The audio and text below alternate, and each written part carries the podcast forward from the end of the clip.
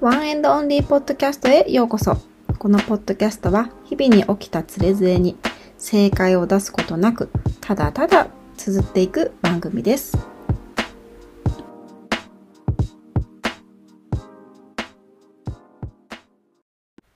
皆さん、こんにちは。こんばんは。かおるです。本日も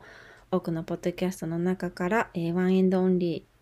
ポッドキャスト選んで聞いていただき、どうもありがとうございます。え今日これを撮っているのは11月の22日の水曜日の夜ですね。皆さんいかがお過ごしでしょうか？ポッドキャスト今月1回しか撮ってなくて、やばいやばい、もう今月終わっちゃうよと思って、えー今、いい夫婦、いい夫婦、え？いい夫婦だよね。の11月22日に撮っております。はい。今日の、えっ、と、テーマはですね、7着で10日間着回しチャレンジやってみたってことについてのね、レポをお伝えしたいなと思います。えっ、と、その前に、前回のポッドキャストから今日までにあった出来事についてざっくりまとめてお話ししたいなって思うんですけど、あのね、子供がね、インフルエンザになって大変だった。大変だった。なんか、小学生になってから初めてだったんですよね。こんなこう、めっちゃ風邪ひいて寝込むみたいなのが。私、症状としては、うーん、頭痛もなく、咳もなく、ただ単に、うちの子供の場合はめまいで嘔吐っていう感じでしたね。私がインフルエンザになった時って、ほんとこう、もう救急車を呼ぼうかって思ったぐらい、頭痛がやばかっただよね。だ人によってこう、症状の現れ方が違うんだなと思って、うん、なんかね、面白い、面白いなって言っちゃあれだけど、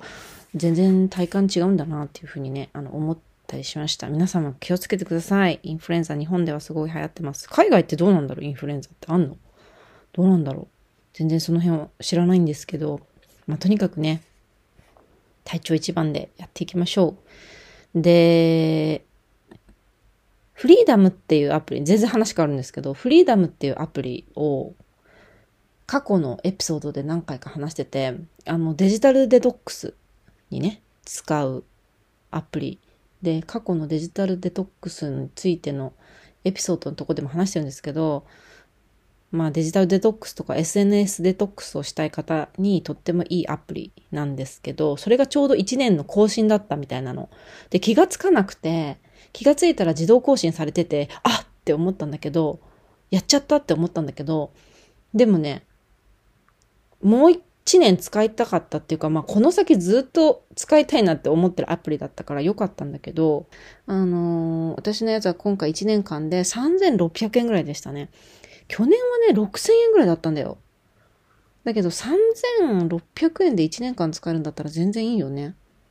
そう。で、1年間じゃなくても、もう一生使えるっていう感じにもしてもいいかな。来年はとか思ったりね、したりしています。気になる方はフリーダムアプリで検索してみてくださいね。デジタルデトックスされたい方とか、こう、インターネットとちょっと距離をうまく置きたいんだけど、ついついうまくできない方とかね、あの、ぜひぜひ使ってみてくださいね。はい。で、今回のエピソード、えー、7日間、あ、じゃない、10日間で7着でコーディネートしてみたっていうことについてお話ししていこうと思いますので、えー洋服に対しての新しい、なんだ、考え方を身につけたい方だったりとか、ついつい洋服買いすぎてしまっちゃ、ししてしまって、あの、クローゼットがパンパンな方とかね、あの、ぜひぜひ、気になる方は最後まで聞いてみてください。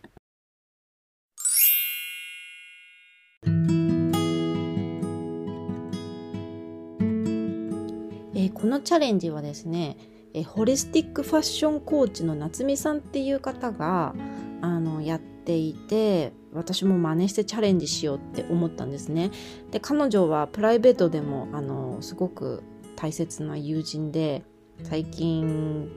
ファッションのこととあと地球のことだったりとか自分とのそれとの向き合いだったりとかっていうのをファッションを、えー、軸にねあの発信してるんですけどその彼女が10日間で10着っていう10着の服を着回すっていうチャレンジをされていて去年もやってたんですよ夏美さん。で私もなんかやってみたいなっていう気持ちはあったんだけどなんかそこまで正直惹かれるものがなくてやってなかったんだけど今回あのなんかやってみようって思ってやったんですよね。あの結果なんですけど、まあ、結論から言うとものすごくねあの思ってた以上にねいい発見がたくさんあったのでポッドキャストで話していこうって思ったんですよ。で私ここでもなんかこうおっちょこちょいというかなんだか知んないけど7着でやっちゃったのね。7着で10日間着ますチャレンジやってたのよ。それ途中で気づいたの。あれ？7着しかないじゃんみたいな。なんだけどまあ最終的には10日間着回せたんですよ。で結論分かったこと？3つ？服って本当にそんなに数がいらないかもしれないって思ったこと？とあと2つ目がそんなつもりはなかったんだけどどこか惰性で洋服を買っていたかもしれないっていうこと？で3つ目が似合う洋服だったり好きな形っていうものが明確になった。あと好きな生地感だったり好きなアイテムっていうのも明確になったっていうのが今言った3つが私の中での今回学びだったんですよ。でちょっと一つの蒸気3つについてでちょっと詳しくお話ししていこうかなと思うんですけどあのその前に私の服ヒストリーっていうのを簡単に話させていただきたくてもともと洋服すごい大好きです。で服は大好きで買う場所は主にもう昔からなんですけどやっぱ古着がすごく好きでもう高校生の頃からずっと古着が大好きです。であと最近増えたのはリユースショップっていうんですか古着とはまたちょっと違ってこうリユース多分よく皆さん聞いたことあると思う。セカンドストリートだったりトレファトレジャーファクトリートレファクっていうのかな？なんかそういうのが私の家の近くにもあったりとかしてあの行くことよくあります。だから古着かトレファク。でいわゆるプロパーっていうんですか？プロパーっていうかなんていうの？で売ってる洋服をすごい買わなくなったの。でいわ新宿のルミネとかさ。あと表参道とかさいろいろあるじゃないですか店舗。でああいうところでなんか新作の洋服を買うっていうことがまあまあなくなったね産後。まあそれってもう結論的に言うと自分に使えるお金がぐっと減ったっていうのもありますよね。結婚して子供が生まれて。やっぱ独身だった時代って20代の時とかってすごい洋服にお金を使ってて給料の半分以上使っちゃってて家賃が払えなくて親に払ってもらったとかっていう なんかねねっていう感じの過去もあったりしますっていうぐらい20代はすごい洋服買ってました。あとその時にその時付き合ってた彼にえっと洋服は分割で買うことができるっていうことを 教えてもらって。知らなかったんだよ。私は分割で買えるっていうことを。でそこで教えてもらってえ洋服は分割で買えるのっていうことを知ってしまって高い洋服とか自分のこうその当時まだまだ身の丈に合ってない高い洋服とかを分割とかで買って手数料がかかるっていうこともよくよく知らずにあの買ったりとかして電車操業みたいなね生活をしていたっていう過去もあります。簡単な服ヒストリー。で30代になってからまあ、自分で使えるお金っていうものがやっぱぐっと減って貯金に回したりだったりとか、まあ、子供に使うお金だったりとかってなんか自由に使えるお金ってやっぱ減ったんですよね確実に。ってなった時にその私がやっぱもともと古着が好きっていうのはあの変わってないんだけどそのリユースショップに行ったりとかっていうのはまあ単純に値段が普通のプロパーのものよりもいいものが安く買えるっていうメリットがあったりだったりとかあとこうすごい宝の山みたいな感じでもうジャンルがごちゃごちゃの中から自分のこう好きなものだったりとか宝探しみたいな感じだよね。なんかそういうのも好きっていうのもあったんだよね。その安く買えるっていうメリットもあるし。っていうので本当に自分が好きみたいなところを磨かれる気がするの。あのリユースショップって。なんかそういうメリットもあって好きっていうのもあったの。だけどそのプロパーの価格とかで売ってる例えばルミネとかさでいろんなショップが入ってるじゃない？ジャーナルスタンダードとかユナイテッドアローズとかさあと心臓音とか、まあ、そういう独身時代のよく買ってたよその洋服をプロパーで買うっていうのはもうなんかなんだろうね。無意識にもう私にはそんな高い洋服を買う必要はないかなってなんだかしないけど思ってた部分があったわけ。そう。なんだけど今回そのねこのチャレンジをやることによってえどうして私がその高い高いっていうか、まあ、いわゆるねそういう2万とか3万年代とかの洋服とかを着る価値はもうないって無意識に思っちゃったんだろうっていうふうに思ったの。今回のチャレンジをやって。なぜか。そう。でっていうのもその服ってそんなに本当に数がいらないっていうふうに分かったっていうふうに言ったんだけど冒頭で。服ってそんなに数がいらないから洋服をシーズンで買う値段っていうのは私夏を今ね家計簿から見てみたんだけど夏の間の3ヶ月間678の3ヶ月間で見た時に合計額は4万6724円だったの。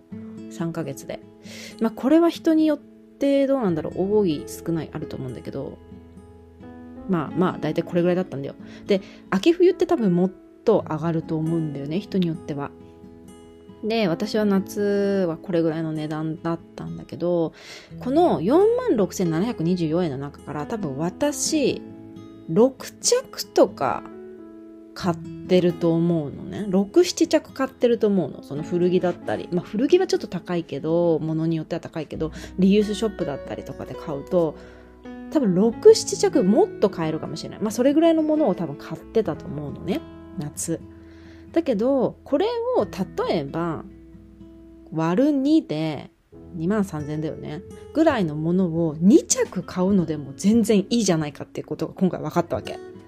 だからどこか服ってたくさんないと着回せないっていうふうに思ってたから数をある程度買わなきゃってなったら一つの単価の値段を下げなきゃって思ってリユースショップに行ってたとこもあったのかもしれないってすごい今回思ったわけ。だけどそれがちりつもで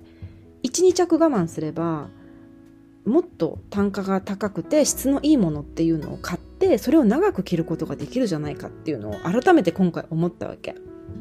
だから例えば今回秋冬に入ってさあの、まあ、服の良さをなんとなくがなんとなく決めた時にあじゃあ今回はあのなんていうんだ細切れに買わないでいいなって本当に自分が欲しいって思うものがいつもよりも価格帯が高かったとしてもその1着2着とかでこの秋冬シーズンを過ごそうかなって思って今買い物してみてるのね。でそうなるとさ気づきでも言った惰性で買うっていうことがなくなったわけですよ。そう。だから6着例えば買ったとしたのを3着に収めるみたいな感じね。だけどめっちゃ気に入るものを買うみたいな感じで買うっていうことを今してみてるんだけどで今まあ月末に向かってきてるから家計簿を見てみたんだけど全然なんていうのその細切れで買ってた時と月の出費が変わらないのよ。むしろマイナスになっててマイナスっていうかその少ない金額になってて高い洋服を買ってるのになんでだろうってなった時にその結局洋服も惰性で買わないって決めたから他の日用品とかも惰性で買わないような目が自分の中にこう養ってきてるっていうかねコスメだったりとかも。で今までどれだけ惰性で買ってたんだっていうことがすごい分かった。自分が買い物に対してね。なんかこういう気づきもありました。で3つ目最後似合う好きな形とか生地とかアイテムが分かったっていう話なんですけどなんか今まで似合うものっていうのがとか好きだなって思ってたものがあまりよく分かってなかったんだけど、今回で分かったんですよ。っていうのも、例えばなんだけど、何気なく着てるカットソー私、丸首のものっていうのがあんまり好きじゃないっていうか、似合わないというか、手に取らないっていうことが分かったの。で、今回選んだのは、ボートネックのボーダーだったんだけど、それをもう多分、7年ぐらい着てるわけ。セント・ジェームスの青のボーダーなんだけど、それをずっと着てるの。でなんでそれが好きかって言ったら、自分に似合うと思うものだったし、自分の好きな形だったからな。それがボートネックで、生地感がすごいペラッとしてる。コットンなんだけど、すごいペラッとしてる素材なのね。で、もともとコットンは好きなんだけど、あまりこう、張り感のあるコットンは私はあまり好きではなくて、っていうのも今回分かったんだけど、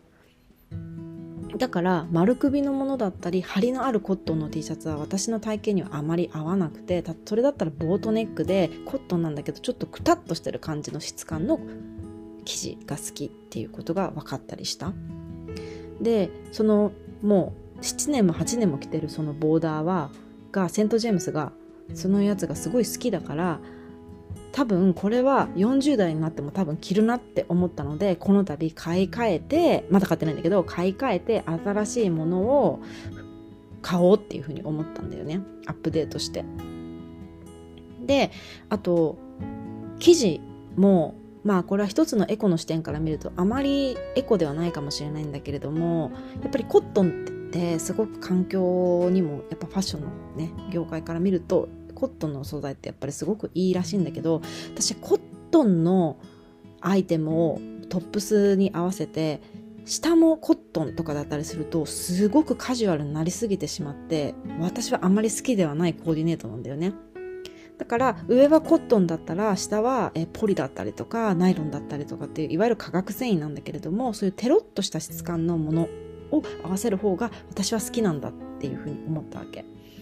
だからあのエコな視点から見るとそういう化学繊維っていうものをねタブー視する人もいるかもしれないんだけどでも私はそれを例えば買ったとしたとしてもこう1年とかでポイってするんではなくて2年3年とかっていうふうに使えば結局少ないアイテムであの無駄なゴミとかを減らすことができるから、まあ、そういう視点で買うのであれば長くちゃんと着れるかな少なくとも3年は着れるかなっていう視点で見ればいいのかなっていうふうにね今回思ったんですよ。そう。で、私が今回好きだなって思ったアイテムっていうのが、をまとめると、ボートネックのもの。首周りが。で、えっ、ー、と、ぴっちりしていないデザイン。で、要は身幅が結構しっかりあるもの。で、スカートというか下のボトムに関してはハイウエストのもの。で、えっ、ー、と、デニムであれば、えっ、ー、と、形は割とフレアなものだったりとか、ストレートなものが好きだなっていうふうに思いました。デニムでワイドなものは、なんか私の体型にあんまり合ってないっていうふうに思いました。あと、ワンピースも、えー、丈感が長いもので、えー、身幅が割としっかりあるものが好き。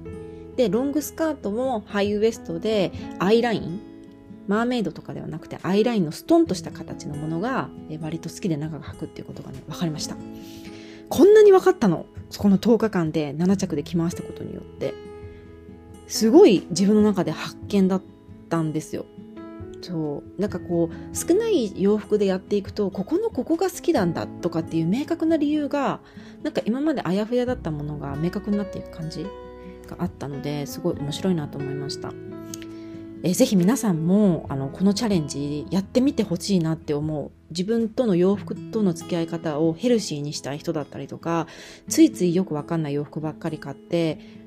着るものがなくなってるとかね。そういう人って結構多いと思うんですよ、えー、ぜひやってみてくださいね。はい。では今回のエピソードはここまでになります。このポッドキャストが面白かった、また聞きたいと思う方は、ぜひぜひチャンネル登録の方よろしくお願いいたします。え Spotify のポッドキャストでは星マークをつけることができますので、励みになりますので、ぜひぜひ星マークをポチッとお願いいたします。えー、あ Apple Podcast からはレビュー書くことができます。えー、そちらも励みになりますので、ぜひぜひよろしくお願いいたします。